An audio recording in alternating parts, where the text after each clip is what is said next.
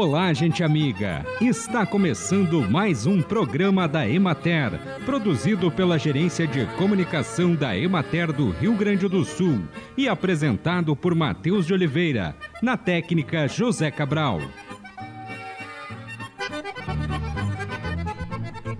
Na região de Caxias do Sul, 12 municípios participam do projeto Flores para Todos, desenvolvido pela equipe Fenoglade da Universidade Federal de Santa Maria, em parceria com a Emater, prefeituras municipais e outras entidades.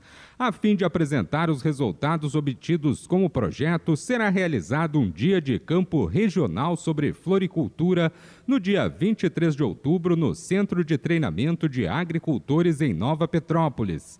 A programação contará com uma oficina técnica sobre, sobre a a programação contará com uma oficina técnica sobre arranjos florais, com a demonstração de como a arte floral pode agregar valor às flores produzidas pelos produtores, e também com uma visita técnica à área de produção de flores da floricultura Úrsula na localidade de Vale Verde, e visitação ao seu Garden Center. O evento é gratuito e os interessados podem entrar em contato com o Setamp pelo fone 549 9637 7406.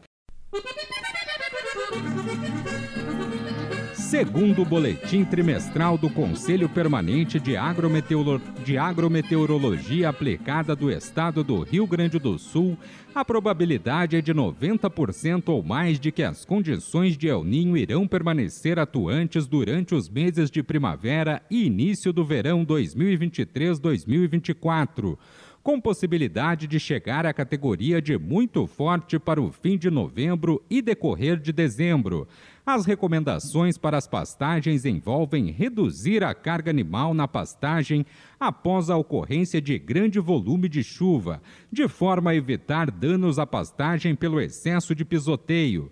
Indica-se também fazer silagem de cultivos e pastagens de inverno e primavera, visando garantir maior disponibilidade de alimento no verão para as categorias de rebanhos mais exigentes. Acompanhe agora o panorama agropecuário. A cultura do feijão encontra-se em fase de implantação no Rio Grande do Sul. As chuvas na metade norte do estado impediram o progresso e na metade sul a operação de implantação começou a se expandir. A abrangência mais ampla no estabelecimento da primeira safra somente ocorrerá a partir de dezembro quando se iniciarem as operações na principal região produtora, os campos de cima da serra. Na região da Emater de Soledade, os fatores climáticos, como a temperatura e a radiação solar, foram satisfatórios para a cultura durante a semana passada. No entanto, a umidade relativa do ar permanece elevada em razão das frequentes chuvas, o que favorece a incidência de doenças como antracnose e ferrugem. A semeadura prosseguiu na região e atingiu 65% da área projetada. No geral, as lavouras apresentam aspecto positivo, apesar do excesso de chuvas. Estão sendo realizadas adubações nitrogenadas em cobertura e aplicações de fungicidas. Quanto às pragas, a incidência é baixa. Atualmente, 65% da área total foi semeada 95% encontra-se em desenvolvimento vegetativo e 5% está em fase de florescimento. Na região de Santa Maria, a área estabelecida já ultrapassou 70%. O longo período de chuvas e a alta umidade têm dificultado o controle de patógenos e favorecido o surgimento de doenças fúngicas. Atualmente, 92% das lavouras estão em fase de germinação ou de desenvolvimento vegetativo, enquanto 8% estão no início da floração.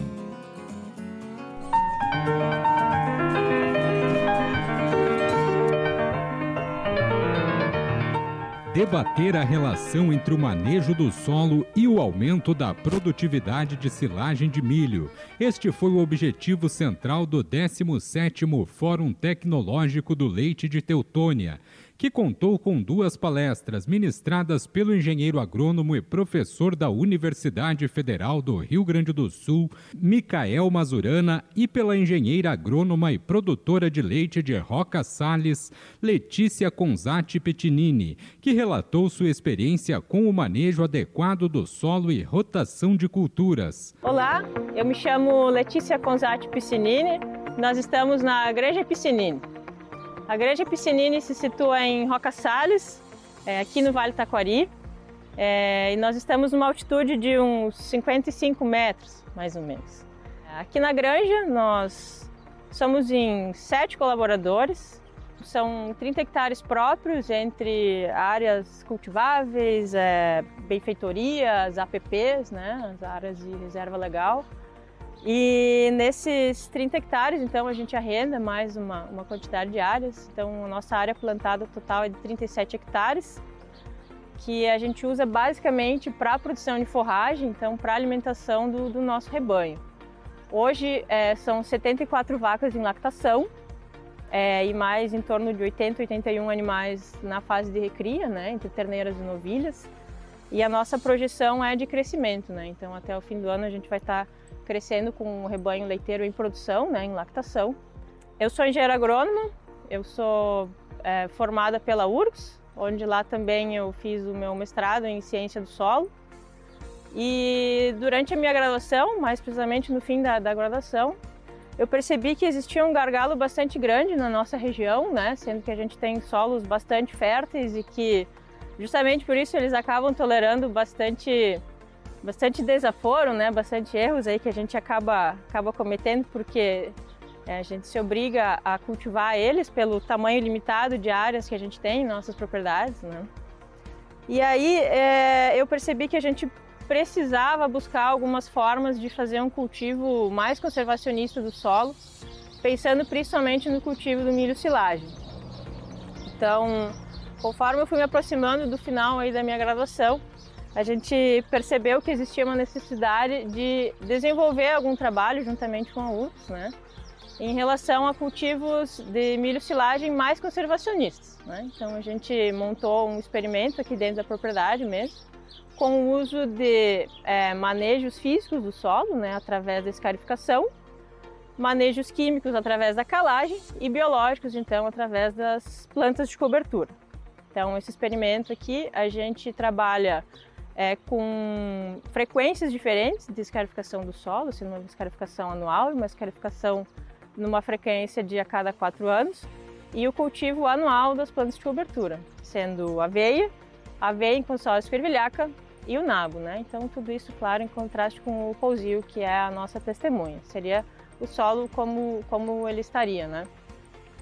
Nos solos aqui da propriedade, eles estão praticamente em todas as áreas, com teores classificados como muito altos é, pelo, pelo Manual da Adubação e Calagem do, do Rio Grande do Sul.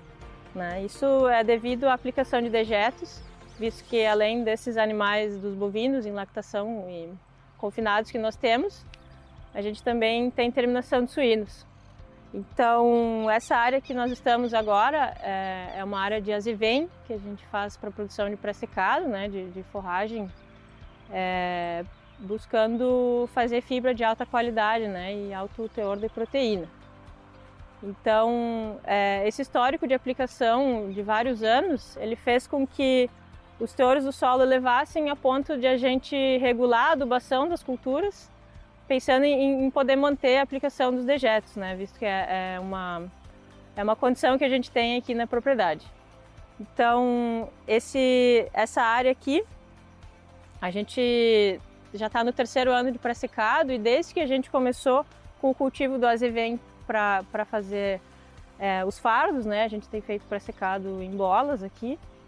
É, a gente praticamente cessou a compra de forragem externa, né? Então, até 2018, 2019, a gente tinha que adquirir é, pré-secado, principalmente, e alguma quantidade de feno.